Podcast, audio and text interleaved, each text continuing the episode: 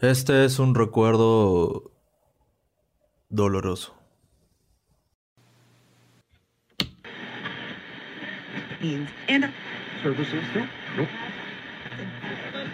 Odio esto. Me cago haber terminado contigo. Yo te amaba. ¿Y por qué nunca me lo decías? Tenía miedo. ¿Miedo a qué? A perderte. Pues míranos ahora. Los dos sin el otro. Tú en México, yo en Perú y en medio una crisis mundial que nos separa.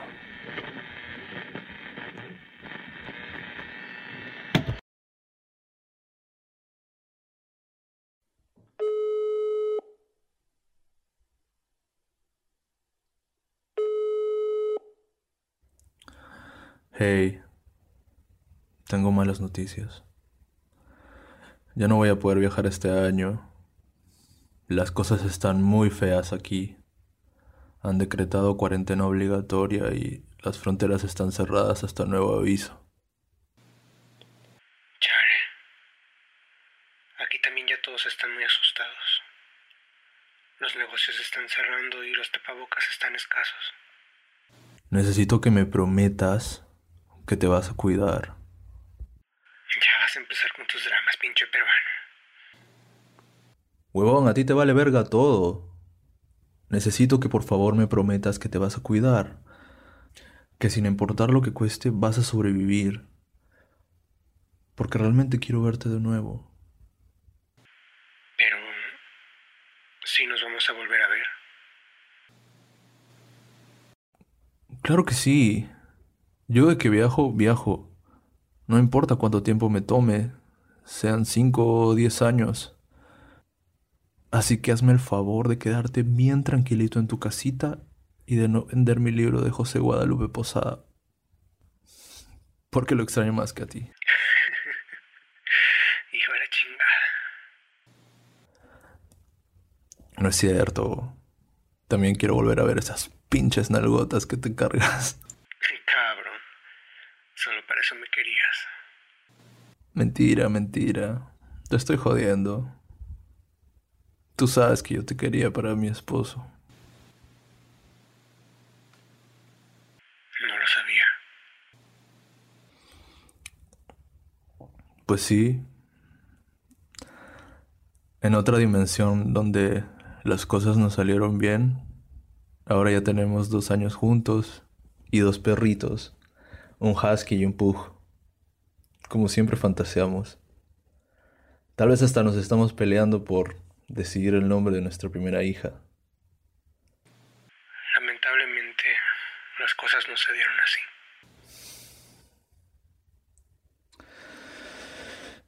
Lo sé. Pero oye, en esta dimensión somos buenos amigos y aún nos queremos mucho. No puede estar tan mal, ¿no?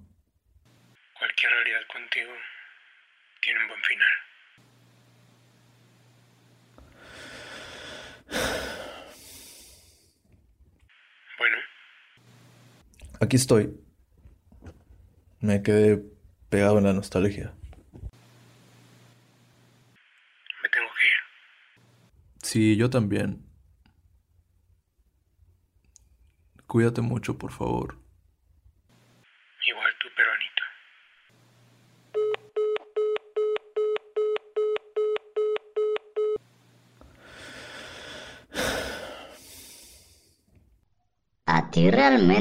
Hizo daño ver tantas repeticiones de María la del barrio, no?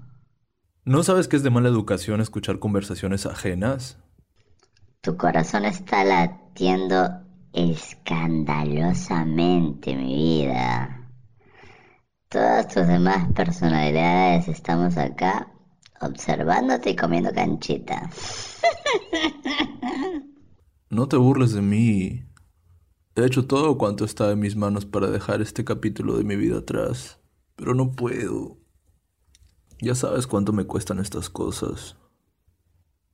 Let it go, Elsa. son demasiado distintos. Ustedes jamás estuvieron destinados a estar juntos. Solamente paraban peleando y ni comunicarse bien sabían. ¿Tú crees que no sé eso? Éramos una terrible combinación. Pero no nos importaba. Claramente. Yo besaba el suelo por donde él caminaba. No estarás pensando en regresar con él. No sé. Por un lado estoy convencido de que nuestro tiempo se acabó. Pero a veces cierro mis ojos y aparezco sentado junto a él, descubriendo México por la ventana de su auto, pensando en todas las cosas bonitas que haremos juntos el próximo domingo. Ew. Creo que prefiero escuchar sin bandera antes que oírte hablar de tu ex. Ya, perdón. Mis amigos también están hartos de oírme hablar de él. Ten cuidado, eh. Un duelo que dure más de un año ya es patológico. No, no es eso. Ya pasé esa etapa. Creo que es más la nostalgia y el encierro. Tengo muy presentes las diferencias que aún nos separan. Ustedes no querían empatizar con el otro.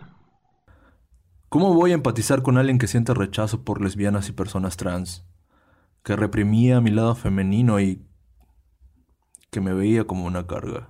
Es lo que no entiendo.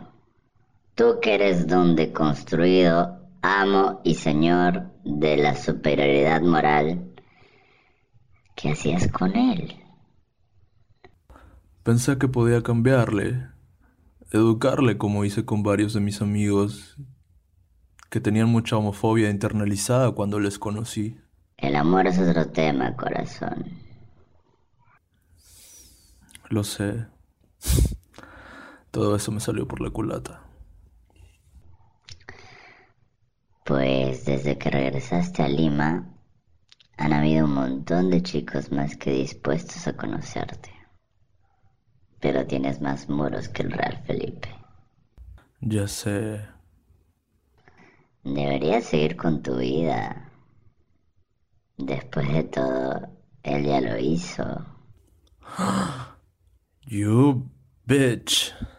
¿Estoy diciendo mentiras? No, yo sé, yo sé. Ya es hora. Tengo que aprender a dejar ir. En verdad, cuando vi la foto con su nuevo novio, casi incendio mi casa. Realmente quise morir. Porque me sale natural reaccionar como una cabra tóxica oriunda de Chernobyl.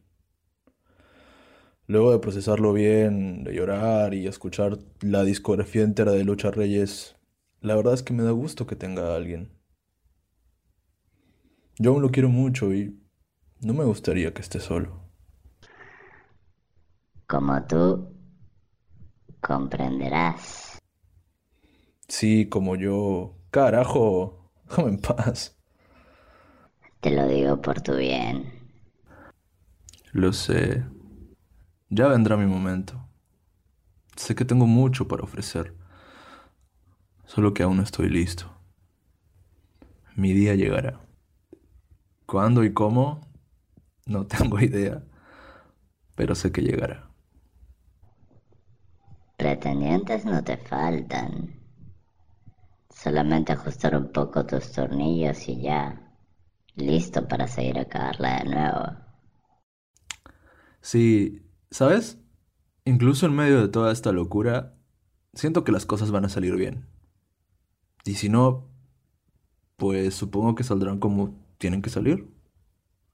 Eso es muy optimista. ¿Quién eres?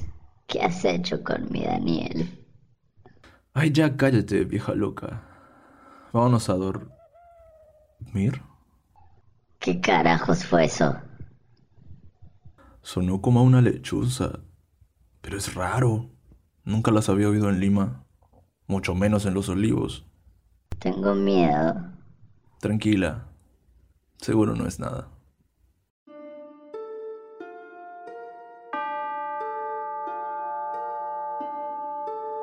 Mientras Dan Tolentino abre su frasco de pastillas e ignora el inminente augurio de muerte que acaba de presenciar, las flores en su altar comienzan a marchitarse sin que él se dé cuenta.